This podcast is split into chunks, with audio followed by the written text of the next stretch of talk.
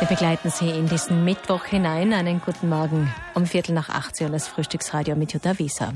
Fehler machen gehört zum Leben dazu, das wissen wir alle. Und doch sind wir in unserer Gesellschaft ständig bemüht, sie zu vermeiden, wie uns auch die Menschen auf der Straße verraten haben. Ich mache es äh, noch einmal, ich probiere, probiere und wenn es nicht geht, ich äh, lasse und mache etwas anderes, das äh, besser für meine, meine Arbeit oder mein, mein Leben. Ich äh, mache nicht gern Fehler. Wenn einer passiert, dann passiert er natürlich. Und ich nehme das auch ganz gelassen, so muss ich schon sagen. Ja, ja. Nicht nur mal machen und mal lernen draus. Aus den Fehlern kann man lernen. Und man soll nicht so ganz streng mit sich sein. Natürlich auch nicht oberflächlich, es ist eh alles gleich und so, aber halt schon die Chance sehen, dass man, dass man das jetzt besser versteht und dass man das nächste Mal anders machen kann. Mache keine Fehler. Nein, ich weiß nicht. Mit den Fehlern umgehen ist immer schwierig, oder?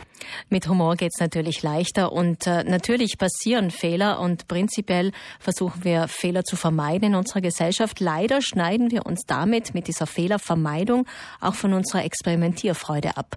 Der Tiroler Buchautor Benno Capellari ist Dialogprozessbegleiter und Lernraumgestalter für Kinder und Erwachsene und heute bei uns zum Thema Fehler und Fehlerkultur zu hören. Guten Morgen.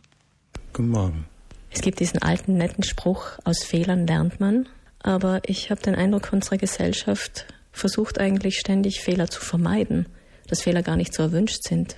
Ja, es wäre schön, wenn wir aus dem lernen, wenn wir etwas tun und es gelingt uns nicht und wir schauen einfach bewusst hin und sehen, aha, das habe ich jetzt gemacht.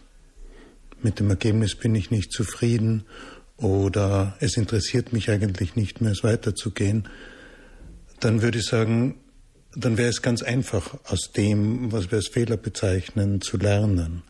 Nur dadurch allein, dass wir beginnen hinzuschauen auf eine Sache und sagen, das ist jetzt ein Fehler, wird schon unheimlich kompliziert. Weil wir natürlich immer das verstärken, wo wir unsere Aufmerksamkeit hinlenken. Das heißt, der Fehler bekommt eine unverhältnismäßig große Wichtigkeit. Er wird größer als wie das, worum es eigentlich geht.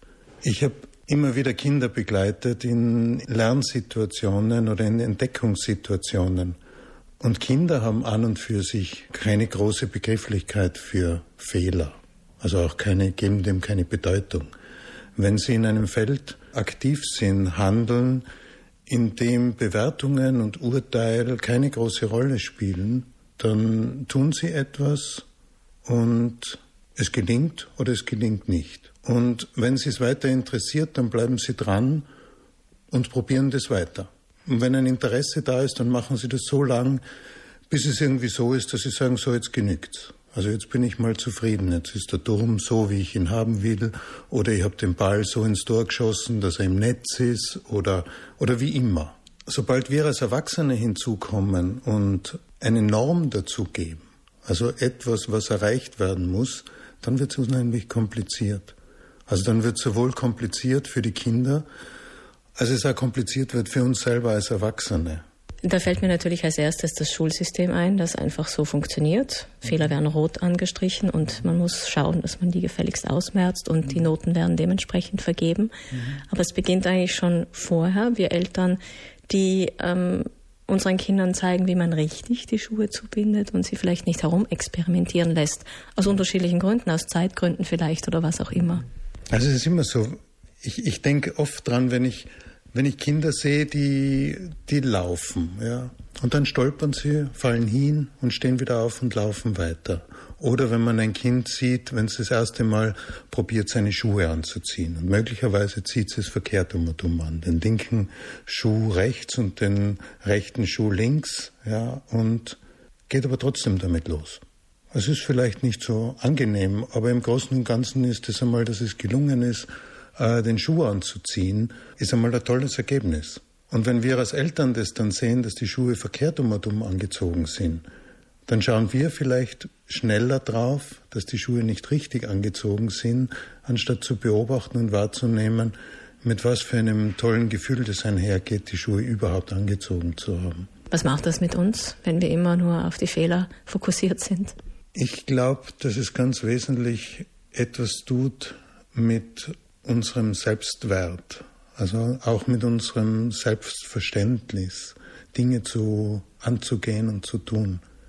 Das, wonach wir uns dann eigentlich später im Erwachsenensein wieder so danach sehnen, dass wir uns einfach irgendwo hinsetzen können zum Klavier oder etwas malen oder beim Kochen oder beim Arbeiten und nur ausprobieren können, wie wird das? Und dann auch schauen, bin ich damit zufrieden oder bin ich nicht zufrieden?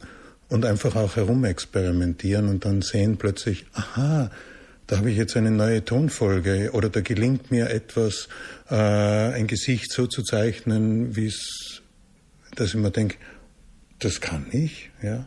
Also das heißt, dass, wenn ich schnell drauf schaue, ob etwas richtig oder falsch ist, wenn ich schnell in ein Urteil bringe, dann mache ich wie eine, für mich wie eine Abkürzung äh, auszuprobieren, ob ich etwas kann, ob mir etwas gelingt oder nicht.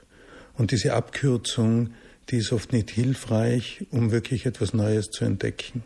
Jetzt kann ich natürlich zu Hause mit dieser Aufmerksamkeit, wo ich sie hinrichte, experimentieren, weil dort habe ich die Macht, die ich äh, ausübe.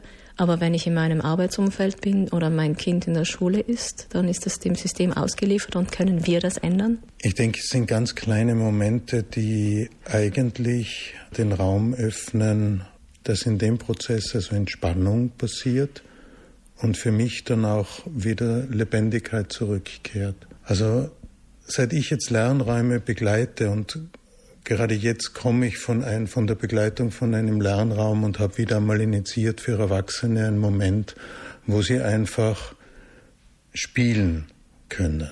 Und dann sehe ich die ganzen Reaktionen äh, dieser Menschen in diesem Raum, die von totaler Begeisterung sind. Da ist etwas, das habe ich mich erinnert, dass ich schon mal gemacht habe und äh, die greifen zu einem Block und da gibt es einen Duschpinsel und ein, ein Duschefass und sie fangen an zum Striche ziehen und, und erzählen mit Leuchten in den Augen, ja, obwohl jetzt kein tolles Kunstwerk draus geworden ist, aber dieses Anknüpfen an der Stelle, wo es, das war auch dann die Aussage von, von einer Frau da, wo sie im Kindergarten aufgehört hat, mit leuchtenden Augen.